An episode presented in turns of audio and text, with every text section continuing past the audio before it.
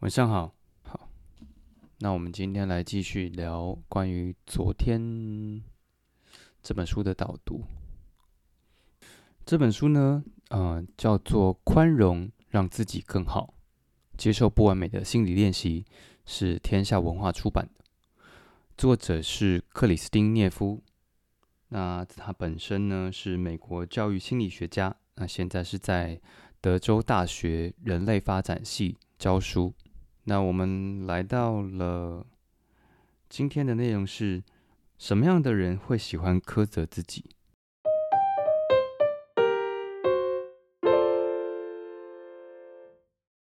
在聂夫的一项研究中，他发现自我关怀和对他人的关怀呢，例如像同情啊、共情啊这些，或者是利他的行为，这之间呢，并不存在着相关的关系。也就是说，一个人是否是一个善于体恤他人的人呢？跟他是否也能够如此关怀自己，这中间是没有关的。与自我关怀相反的一个概念叫做自我批判。如同之前所提到的，许多总是给予他人善意的人呢，为什么会无法接纳自己？呃，涅夫提出了一个原因，是因为大多数自我批判的想法呢，都是采用一种内心对话的形式，似乎脑内一直存在着一个尖锐、消极的批判声音。比如说啊，自己这样真的很胖啊，嗯，或者是啊，皮肤呃脸蛋、月球表面真的很丑啊，怪不得没有人喜欢等等。有时候呢，也会在。社交场合中演化成一种带有驱虫性和防御性的行为，是出于一种消极的自我保护。例如，一个习惯苛责自己的人呢，可能会担心被他人批评的时候呢，他就会先做一个自我解嘲。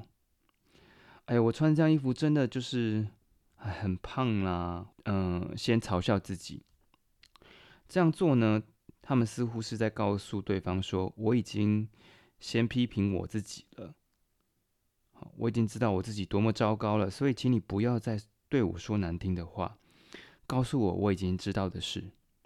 聂夫认为呢，那些自我苛责，尤其是那些厌恶自己却能够关怀别人的人，多是那些在童年的时候呢没有得到过稳定的爱的人。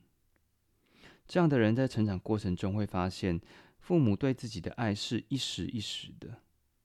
有一些时刻呢，他们会真切的感受到来自父母的爱，但有些时候呢，父母对他们的行为和言辞，又会让他们怀疑自己是否一无是处，不值得被爱、被肯定。这种不稳定的爱呢，有时候是有一定的规律，建立在一些明显的行为之上，例如说，像考到一个好的分数之后呢，就会被父母夸奖。然后父母就会毫不掩藏地表示：“哎呀，自己的小孩最棒了，啊！”但是在犯错之后呢，又会被贬得好像一无是处。你怎么这样都做不到？太让我失望了！我真的是白养你了。那在另外一些时候呢，这种两极分化的态度甚至不存在在任何的规律。这就像是有些父母会在自己心情好的时候，突然对孩子百般的宠爱、包容。但是却在自己遇到一些心情很不好的时候呢，将情绪全部转嫁到孩子身上。比方说，家长当在外面跟朋友开心的聊天、喝酒、吃东西，跟在工作上呢被数落了一番，带着一肚一肚子气回到家里的时候呢，那对待正在作业上遇到困难的孩子，可能就会有截然不同的态度。但在孩子看来，明明做的是同一件事，却受到了完全不同的对待，这会让他们困惑不解，同时呢，也会产生了对自己的质疑。在这样的环境中，孩子会觉得无所适从，尤其是那些感受到不稳定且无规律的爱的人，他们感受过爱，所以渴望着一直被那样对待。在他们被关怀的那些时刻，他们也学习了如何去关怀别人。他们希望透过自己表现得好，对别人好，来求得更多自己想要的爱。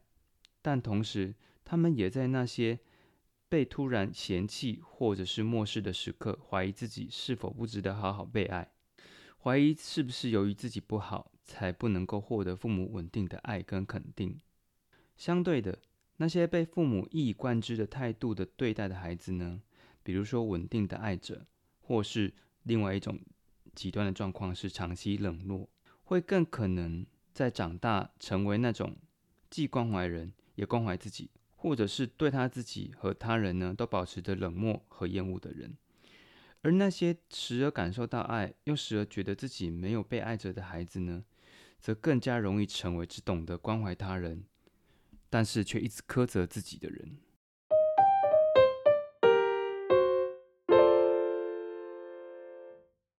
接着，列夫提到了对自我关怀的两种误解。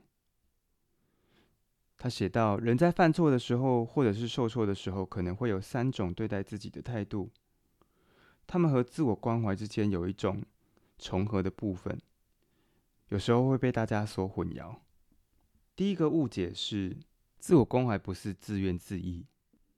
当一个人自怨自艾时，他会沉浸在自己的苦恼之中。